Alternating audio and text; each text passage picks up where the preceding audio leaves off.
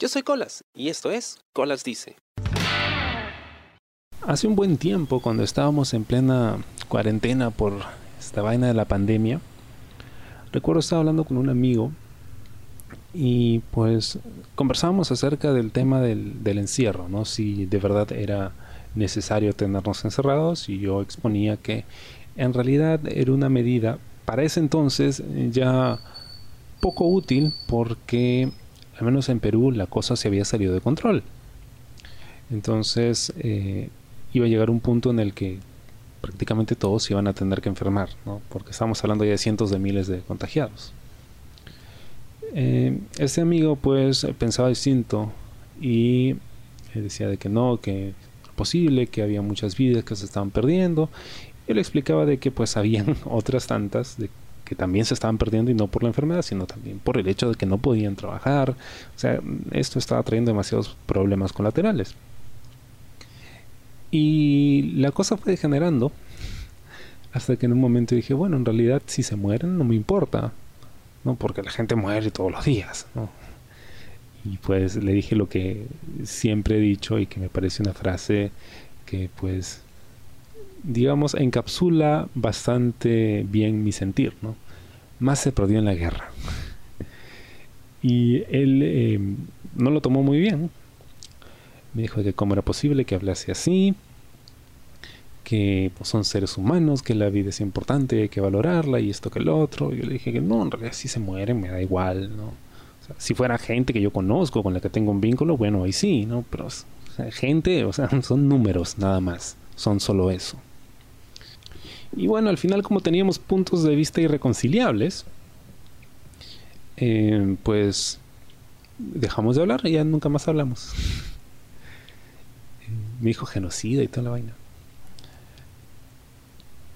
Y eso me hizo pensar en una conversación que había tenido yo hacía un tiempo atrás con un especialista. Yo le comentaba, ¿no? Este tipo de, temas, porque no era la primera vez que pasaba esto, ¿no? Donde yo tomaba posiciones que no necesariamente eran como yo pensaba, sino, o bueno, sí lo eran, pero eran posiciones un poco más extremas, ¿no? Digamos que mi, mi, tono conciliador se perdía un poco y yo simplemente iba con la pierna en alto, ¿no? Con mis argumentos y mira, esto es lo que pienso y se acabó. Y él me decía, bueno, lo que pasa es que en realidad em, tú no estás conversando con la otra persona. Tú lo que estás haciendo es conversar contigo mismo. Y estás enfrentando tus propios argumentos y los estás cuestionando y los estás evaluando. Y lo único que haces es proyectarte en la otra persona y en realidad o sea, lo que diga la otra persona va y viene, ¿no? O sea, no, importa porque tú estás hablando contigo, ¿no? La otra persona es simplemente una excusa. Y de pronto todo tuvo sentido, porque no es la primera vez que yo tengo ese tipo de conversaciones donde pierdo un poco el sentido de la empatía y, y digamos, adopto posturas bastante radicales. Y generalmente adopto cuando estoy muy estresado, muy cansado, muy aburrido de una situación. Simplemente quiero que ya se le dé una solución de una vez, definitiva. Y muchas veces no lo toman a bien, ¿no? creen que estoy siendo confrontacional, bueno, puede que sí lo sea, o que estoy siendo ya demasiado em, extremista, o que pues eh, soy poco empático, ¿no? En general soy un mal ser humano, para resumirlo. Y sí, puede que lo vean de esa forma, yo no, no eh, discuto eso. Pero tampoco es que, o sea, tampoco es que vea el mundo en blanco y negro, para nada. Sino que simplemente eh, estoy confrontando mis propias ideas. ¿no?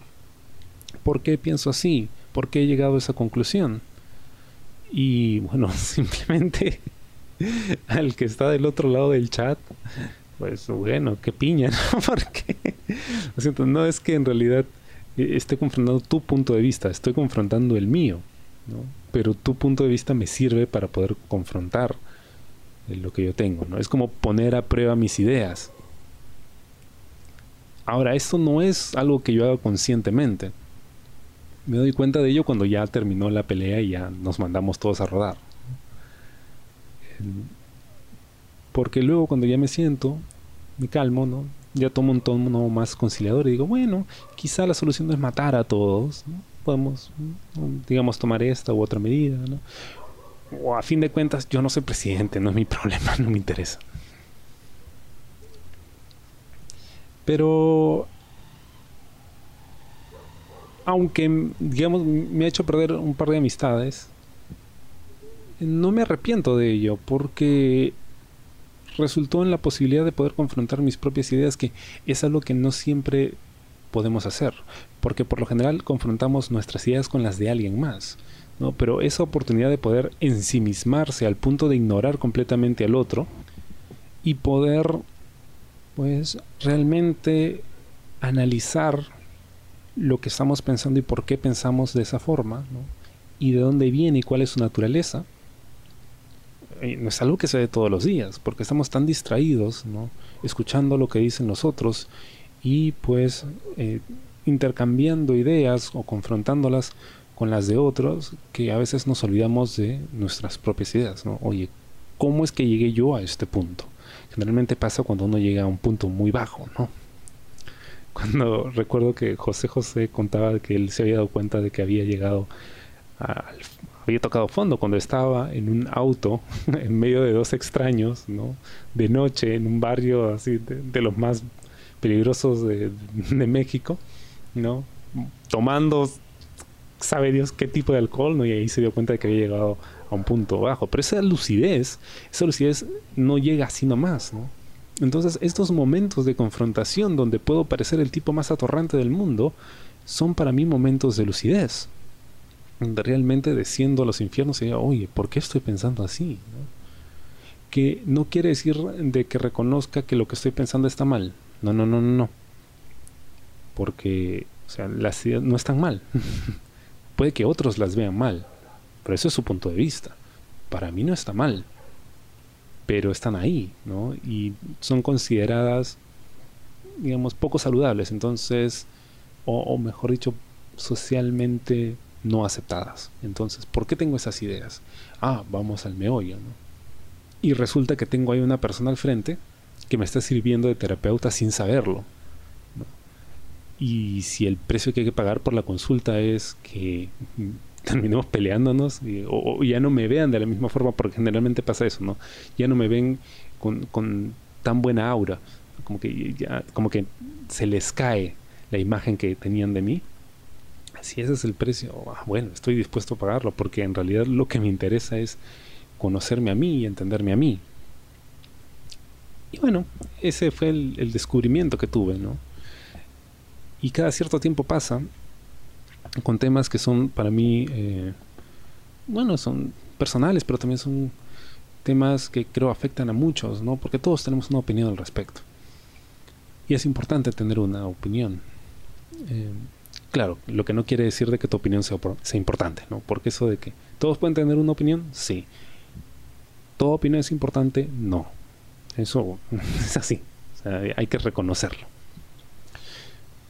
Pero bueno, si en algún momento he discutido contigo y he tenido pues este tipo de actitudes y este tipo de ideas poco extremas, un poco duras, ¿no?